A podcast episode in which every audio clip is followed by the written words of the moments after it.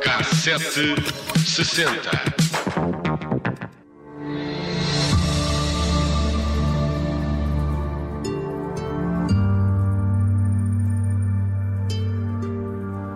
No final de maio de 1963, os jornais chamavam à primeira página a saúde do Papa João XXIII e o funeral do escritor Aquilino Ribeiro, notícias que rapidamente seriam arredadas para as laterais quando no dia 28, às 16h11, parte do teto da cobertura da GAR da estação ferroviária do Cais de Sodré, em Lisboa, se abateu sobre a linha 2.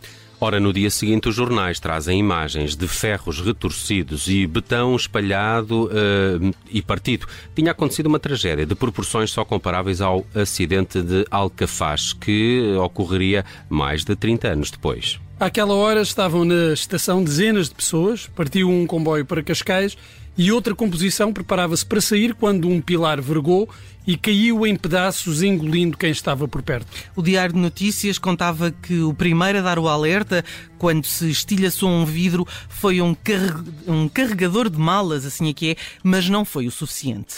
Começou a correr a notícia de que tinha havido um desastre no cais do Sodré e que muita gente tinha morrido. Primeiro pensou-se que tinha sido um comboio a descarrilar, mas rapidamente se percebeu que o desastre era de outro tipo toda a cobertura interior da estação, construída em cimento um ano e meio antes, numa área de muitas centenas de metros quadrados, tinha desabado sobre a GAR, sepultando passageiros que haviam chegado e outros que iam partir no comboio das 16 e 11. Começaram a circular ambulâncias, carros de bombeiros e o barulho das sirenes encheu esta zona da cidade. Calculava-se que pudessem estar, nesse momento, dentro da estação, entre 90 a 100 pessoas. O relógio da parede, afetado pelo corte de energia elétrica, parou precisamente às 16 horas e 7 minutos dessa terça-feira fatídica. Havia uma poeira que impedia a visibilidade e o pânico estava instalado. Ouviam-se gritos desesperados de quem tinha ficado sob os destroços e muitos pedidos de socorro. No meio do caos, pequenos acasos que salvaram, por exemplo, um servente ferroviário, o Armando Vicente, que estava debaixo de um reclame luminoso que desabou a centímetros dos seus pés. O Diário de Notícias descreve o momento como um pandemónio em que alguns, apesar de tudo, não perderam a cabeça. O chefe de serviço de tráfego Oliveira Martins conseguiu orientar os primeiros socorristas e deixar um corredor desimpedido para as ambulâncias. De imediato começou o auxílio às vítimas, dezenas de vítimas, e o número foi mudando nas edições seguintes dos jornais. Foi feito nas imediações um cordão policial para impedir que as pessoas acorressem ao local e atrapalhassem as manobras de socorro e os ministros do Interior, das Obras Públicas e da Saúde compareceram no Cais do Sodré. Uma hora depois ainda havia cerca de 20 pessoas soterradas. A retirada das vítimas demorou mais de 4 horas. Mas o acidente podia ter sido pior. Os primeiros ruídos do desabamento permitiram que muitas pessoas tivessem tempo de fugir. Começaram então os boatos de que teria sido uma bomba, mas os bombeiros e a PSP apontaram as causas da derrocada a uma questão de ordem técnica. O ministro das Obras Públicas afirmou aos jornais que iria iniciar um rigoroso inquérito. A RTP tem imagens incríveis uh, do cenário de devastação e os jornais publicaram os nomes e as fotografias de todos os mortos. Nos dias seguintes, a saúde do Papa piorou mas as primeiras páginas do Diário de Notícias e do Diário de Lisboa mantinham-se no desastre na estação do Cais de Sodré. O número de mortos ascendia aos 49. A TAP decidiu adiar o jantar de aniversário.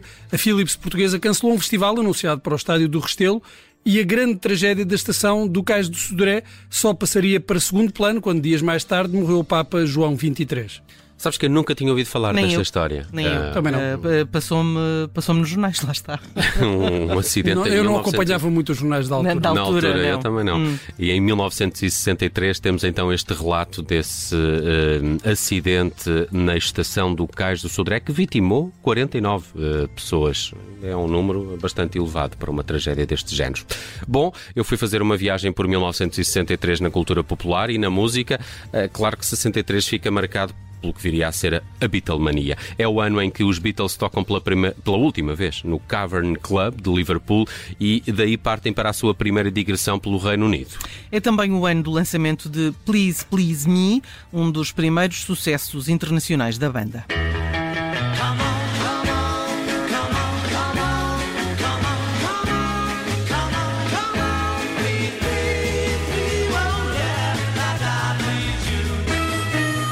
1963 marca também a estreia dos Rolling Stones com o primeiro single, uma versão de Come On, um original de Chuck Berry.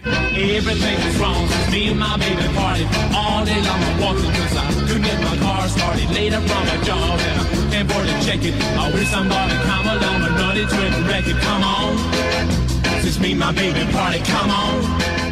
I can't get started, come on. Um ano marcante também para Bob Dylan, eh, em 63 edita de Free Willin' Bob Dylan, um disco que tem no alinhamento esta Blowing in the Wind. The answer, my friend, is blowing in the wind. The answer is blowing.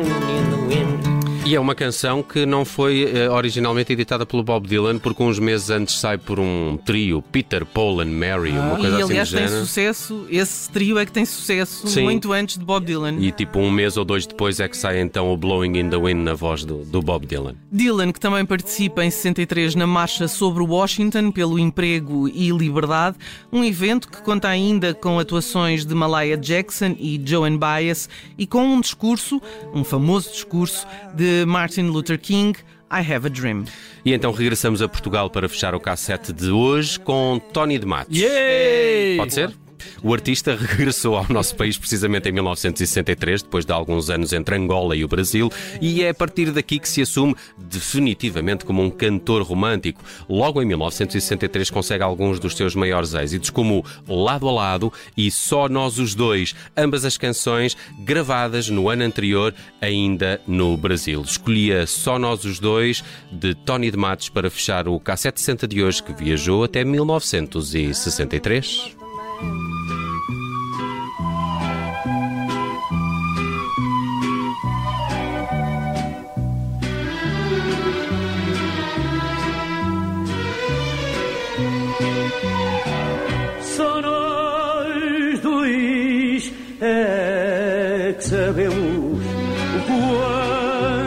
Queremos bem.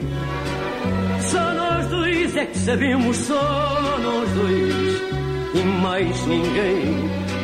Só nós dois avaliamos. Este amor é forte e profundo. Quando o amor acontece, não pede licença ao mundo. Anda, abraça-me, beija-me. Encosta o teu peito ao meu. Esquece o que vai na rua. Vem ser minha, eu serei teu. Que fale não nos interessa.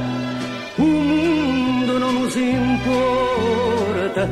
O nosso mundo começa cá dentro da nossa porta. Só nós dois compreendemos o calor dos nossos beijos.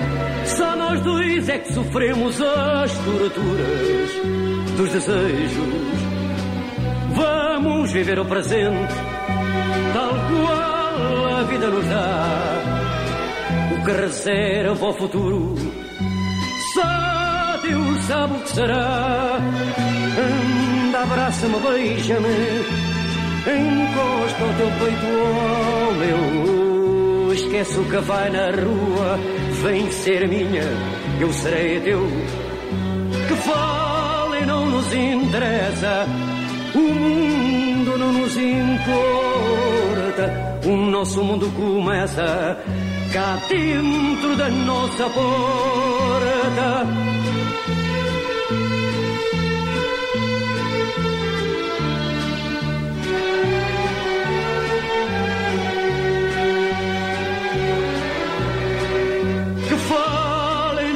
Interessa, o mundo não nos importa.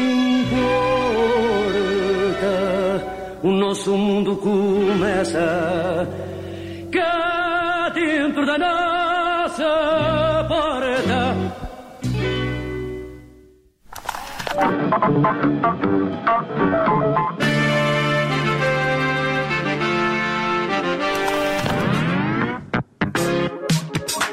Cassete 60.